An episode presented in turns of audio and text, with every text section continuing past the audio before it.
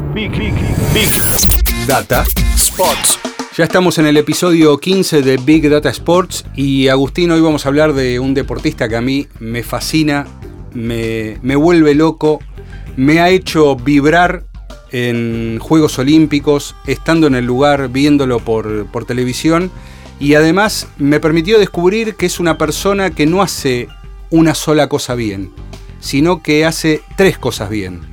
Y ya te digo cuáles son. ¿Se puede decir que Marcelo Batman es fanático de este deportista de élite? Sí, eh, de Michael Phelps. Del tiburón estamos hablando. Del tiburón, sí, del torpedo de Baltimore. ¿Sabes cuáles son las tres cosas que hace bien Michael Phelps? Una ya sabemos, ¿cuál es? Me imagino que nadar. Sí, y las otras dos. Y tendría que pensarlo, te digo, porque no, no, no, yo he aprendido mucho investigándolo, pero no lo tenía muy, muy monitoreado. ¿Qué, qué, ¿En qué se destaca? las tres están vinculadas, porque una de las cosas que hace fabulosamente, eh, todavía Michael Phelps, es nadar. La otra es comer. Mira vos, no sabía que tenía esa, ese don. Y la tercera es dormir. Bien, que, creo que entiendo por dónde vas, pero Claro. Debe estar asociado todo esto, Marce, como vos Porque Michael Phelps, para nadar como nada y ganar la cantidad de medallas que ganó, necesitaba comer, no sé si bien, porque su dieta ha sido bastante chatarra en algunos aspectos, pero sí comer mucho. Nunca se le notó esto de comer porquerías, digamos. Claro, y también dormir mucho. Eh, ha hecho del descanso y del estudio del descanso y del sueño una clave sobre todo en los últimos Juegos Olímpicos de Río 2016. Y como además es un personaje eminentemente comercial y publicitario, una de las acciones comerciales que está haciendo en este momento, ya retirado, es haberse vinculado con una marca de colchones que se llama eh, Lisa en Estados Unidos, donde él aconseja lo bueno y sano que es dormir y que esto nos habla de cómo un deportista, habiendo ganado todo, prolonga su marca, prolonga su imagen en algo que no está del todo desvinculado a lo que hacía. cumple el sueño de mucha gente de que le paguen por dormir, básicamente, lo cual es increíble, pero como bien vos decías, sumándome a esto de, bueno, de lo que fue como atleta, que fue impresionante, una de las cosas que a mí más me llamó la atención es esto, el uso del Big Data real, porque decís, en Río, donde ganó también muchos, muchas medallas, y ahora vos me vas a contar, el tipo ya tenía 31 años, o sea que ya no era un joven. Entonces ahí es donde me imagino que más tuvieron que aprovechar cada detalle, como esto que vos contabas del sueño y de la dieta, para lograr los objetivos que en la natación son microsegundos básicamente. Bueno, eso nos lleva a un nombre clave dentro del último tramo de la carrera de Michael Phelps, que no es su entrenador, eh, Bob Bowman, sino eh, alguien que se llama Munir Sok ¿Quién es este señor? Y que es el director del Departamento de Innovación y Tecnología del Comité Olímpico de Estados Unidos. Es un especialista en innovación eh, relacionado con el deporte que tiene conexión directa con eh, distintos emprendedores y compañías de Silicon Valley y que todo el tiempo está eh, investigando todos los avances que hay en materias de ropa inteligente, de wearables, de distintos tipos de dispositivos que eh, permitan una mejora en el rendimiento de, los deportistas. Eh, entonces fue el encargado de colaborar con Michael Phelps para prepararse para Río 2016. Claro. Y te voy a leer un textual de eh, Munir Sok en una de las charlas que dio en los muchos simposios que él participa. Él, Michael Phelps, sabía que tendría 32 años en Río y que no podría entrenar fuerte como antes. Nos reunimos con su técnico, Bob Bowman, y con nuestro equipo. Simplificamos todo el proceso de Michael. Si él era capaz de tomar una decisión cada mañana hasta el día de la competición para determinar cómo ejercitarse cada jornada, conseguiría su objetivo. Así que creamos un medidor de sueño que empleó durante mil noches previas a la competición. Se ponía el aparato antes de dormir, cuando se despertaba, enviaba los datos a los encargados del equipo de máximo rendimiento para valorarlos. Y ellos le decían a cuánto podía entrenar. Si podía entrenarse a un 80%, a un 90% o directamente ese día recetarle descanso. En la piscina decidían en base a esos datos. Y bueno, hoy es la leyenda olímpica que es con 28 eh, medallas eh, ganadas en, Juegos Olímpicos. Sí, increíble, ¿no? Y esto es uno, tal vez uno de los ejemplos más claros que tuvimos en estos 15 episodios de Big Sports, donde un atleta histórico, récord, con todo para, para destacar cómo el uso de los datos verdaderamente tuvo un rol central. O sea, ya no es algo que es complementario, que está empezando a aparecer. Porque como bien decías vos recién en el textual, llegar a un Juego Olímpico con una edad arriba de los 30 años y ganarlo y lograr lo que él logró, tiene muchísimo que ver con los detalles. Yo leyendo un poco de todo este tema del descanso y de cómo el sueño para él fue importantísimo, una de, de, las aplicaciones que vuelven a aparecer, donde también la, hemos nombrado cuando hablamos de Serena, cuando hablamos de otros tenistas, es MyFitnessPal, que es una de las aplicaciones deportivas que más ha crecido porque es la que más recolecta data. ¿Y de qué recolecta? Del descanso, de la comida, del entrenamiento. Entonces, esas aplicaciones no paran de crecer de la mano de grandes deportistas. Y el dato que a mí me quedó de esto del descanso de Michael Phelps es que en este grupo de noches que vos destacabas, el promedio de sueño de los del último año entero antes de Río fue de 7 horas con 36 minutos. Lo cual es envidiable, tío, porque no, no todos podemos dormir esa cantidad seguida y de, tantos días previos a un gran evento, ¿no? Sí, además cómo se va estableciendo un parámetro ya cuando se va acercando el momento de, la competición, ¿no? Porque empezaron monitoreando mil noches, pero el promedio lo da eh, prácticamente el, último año de, de preparación. Claro en, 2015, que es en el momento en el que Michael Phelps hace como su, su gran vuelta. Su gran regreso. Su gran regreso a la, actividad. Después de Londres 2012 parecía que ahí estaba el final de, Michael Phelps.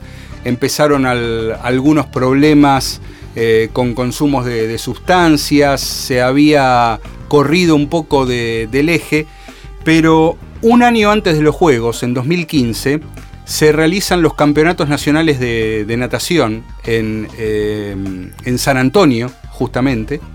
Y ahí Michael Phelps participa. Es la vuelta a la acción de, Phelps. Y lo hace de, con tan buenos resultados que en ese mismo momento se estaba haciendo el Mundial de Natación en Kazán. Sí, ¿sí? en Rusia. En Rusia. Y Michael Phelps, con las marcas, con los resultados que tuvo en los campeonatos nacionales de Estados Unidos, eh, hubiera hecho podio en el Mundial.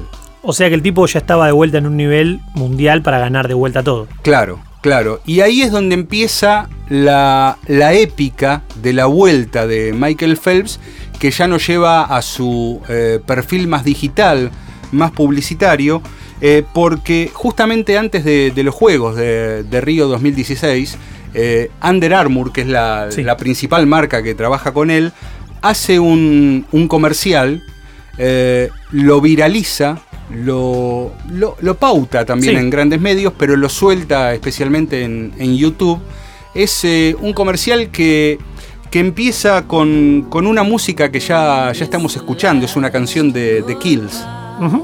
Y empieza a hablar de eh, lo que es, dice la letra, el último adiós, lo juro. Bien, es lo que dice la letra. Como algo muy desde adentro, ¿no? Como un mensaje interno. Sí, la imagen es de un Phelps prácticamente que parece un vagabundo, con barba, que come desesperadamente, que pasa frío en, la piscina.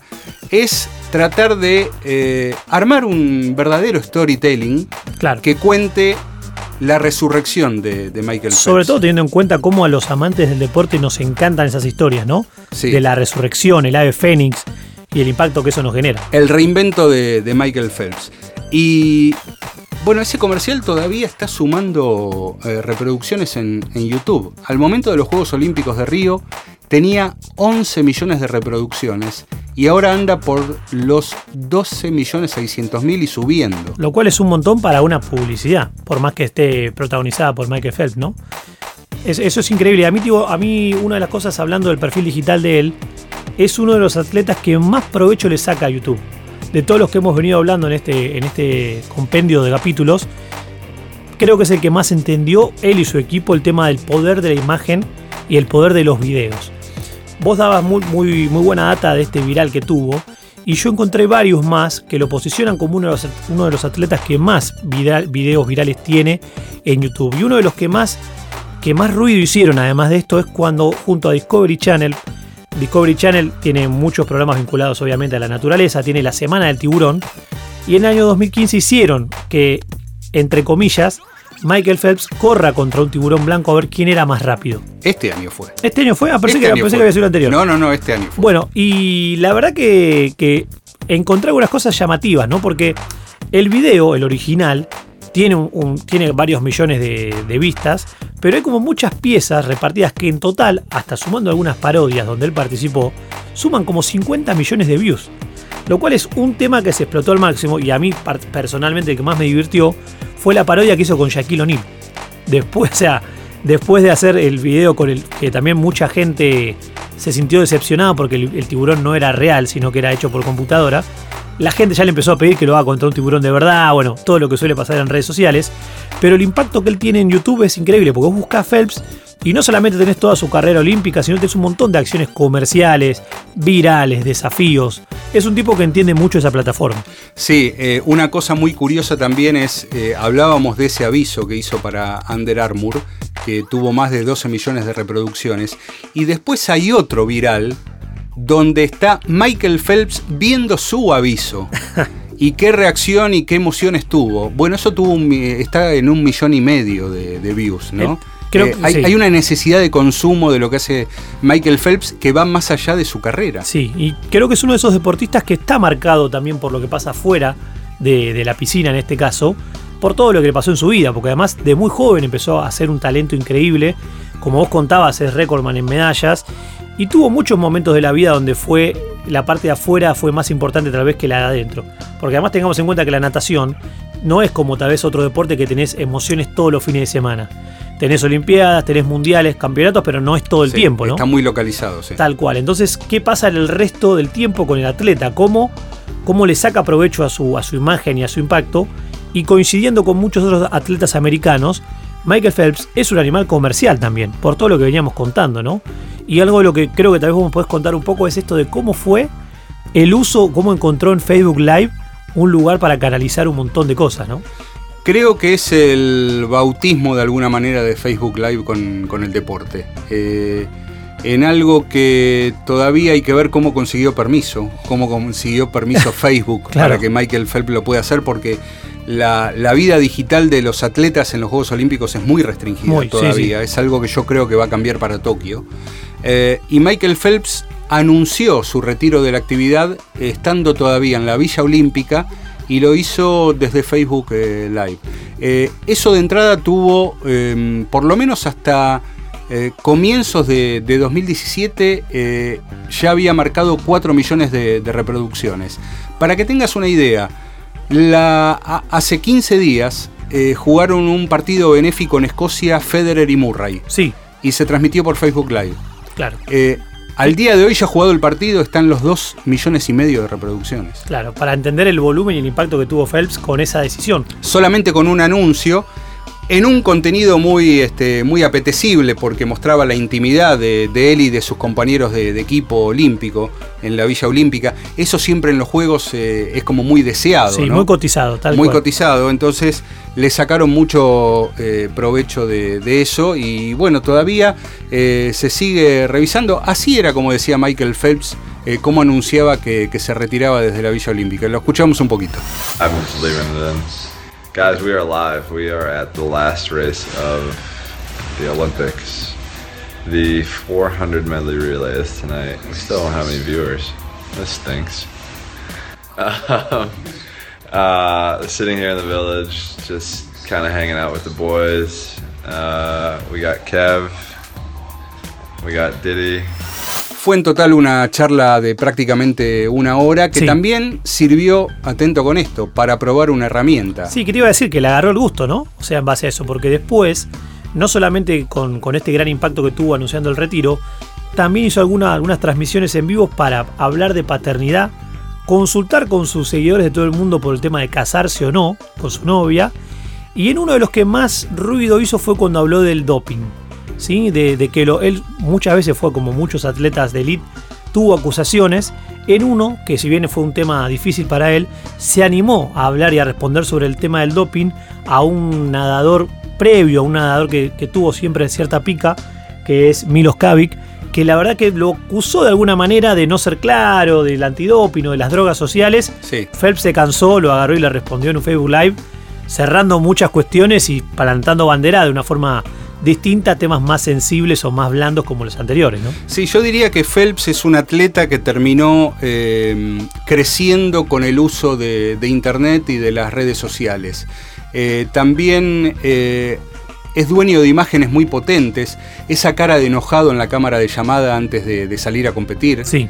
Que Icónica, ¿no? Ya. Que además terminó siendo un GIF muy, muy utilizado y utilizado para, para todo. Sí, hasta Twitter lo tiene en su galería de GIF como uno de los más usados. Como uno de los, de, los principales. Es un eh, deportista que todavía, em, aún retirado, eh, como venimos contando, llama mucho la atención para, las marcas. Hace cosas que yo no las veo muy seguido. Por ejemplo, en Instagram eh, hace piezas que son comerciales, hace videos que son comerciales.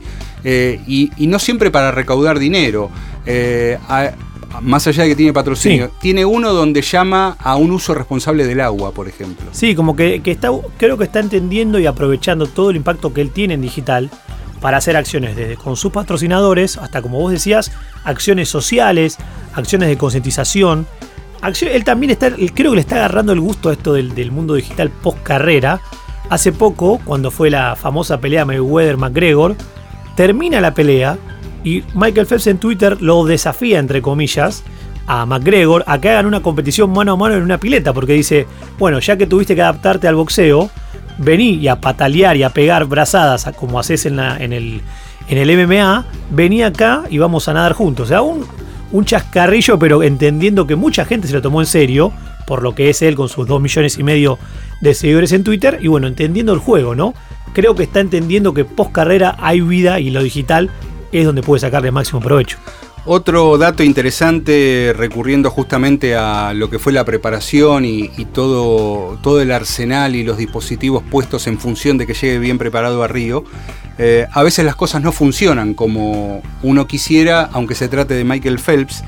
Él procuró llegar a los Juegos Olímpicos de Río con un peso de 92 kilos todo el sistema de entrenamiento, de descanso y de preparación y de alimentación estaba en función de llegar a esos 92 kilos porque él cuando compite pierde peso claro. y su peso ideal lo tiene que, bajar, lo tiene que encontrar en la competición.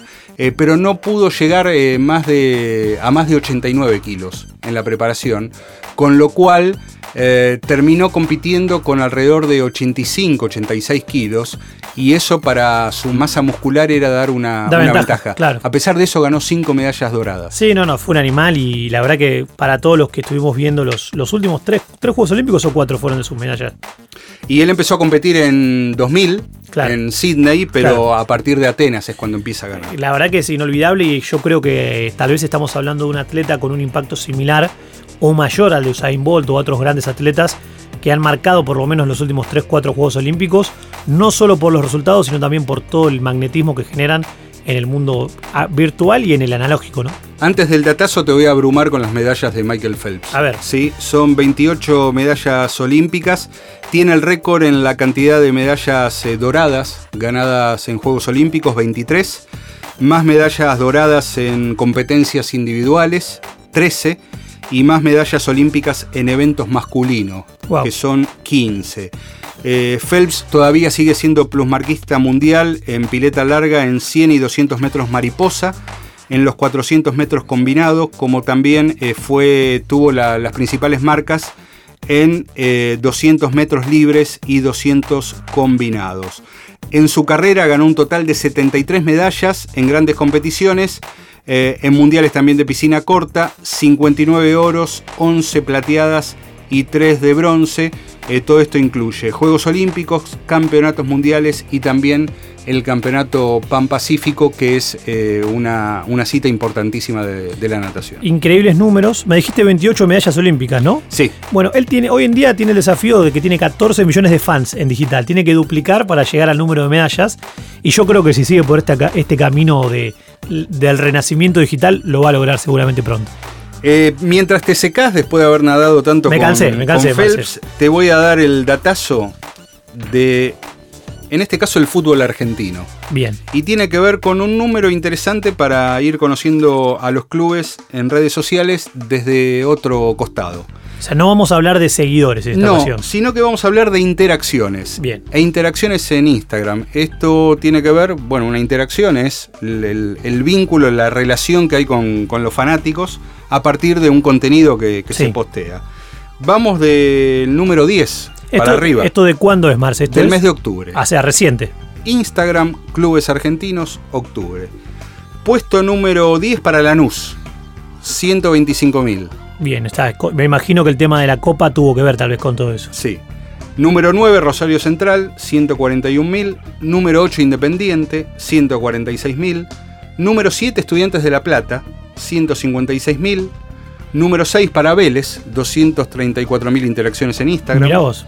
Número 5, San Lorenzo, 418.000. Número 4, Talleres de Córdoba. Vuelve a aparecer talleres en Instagram rompiéndola, ¿eh? Sí, 460.000.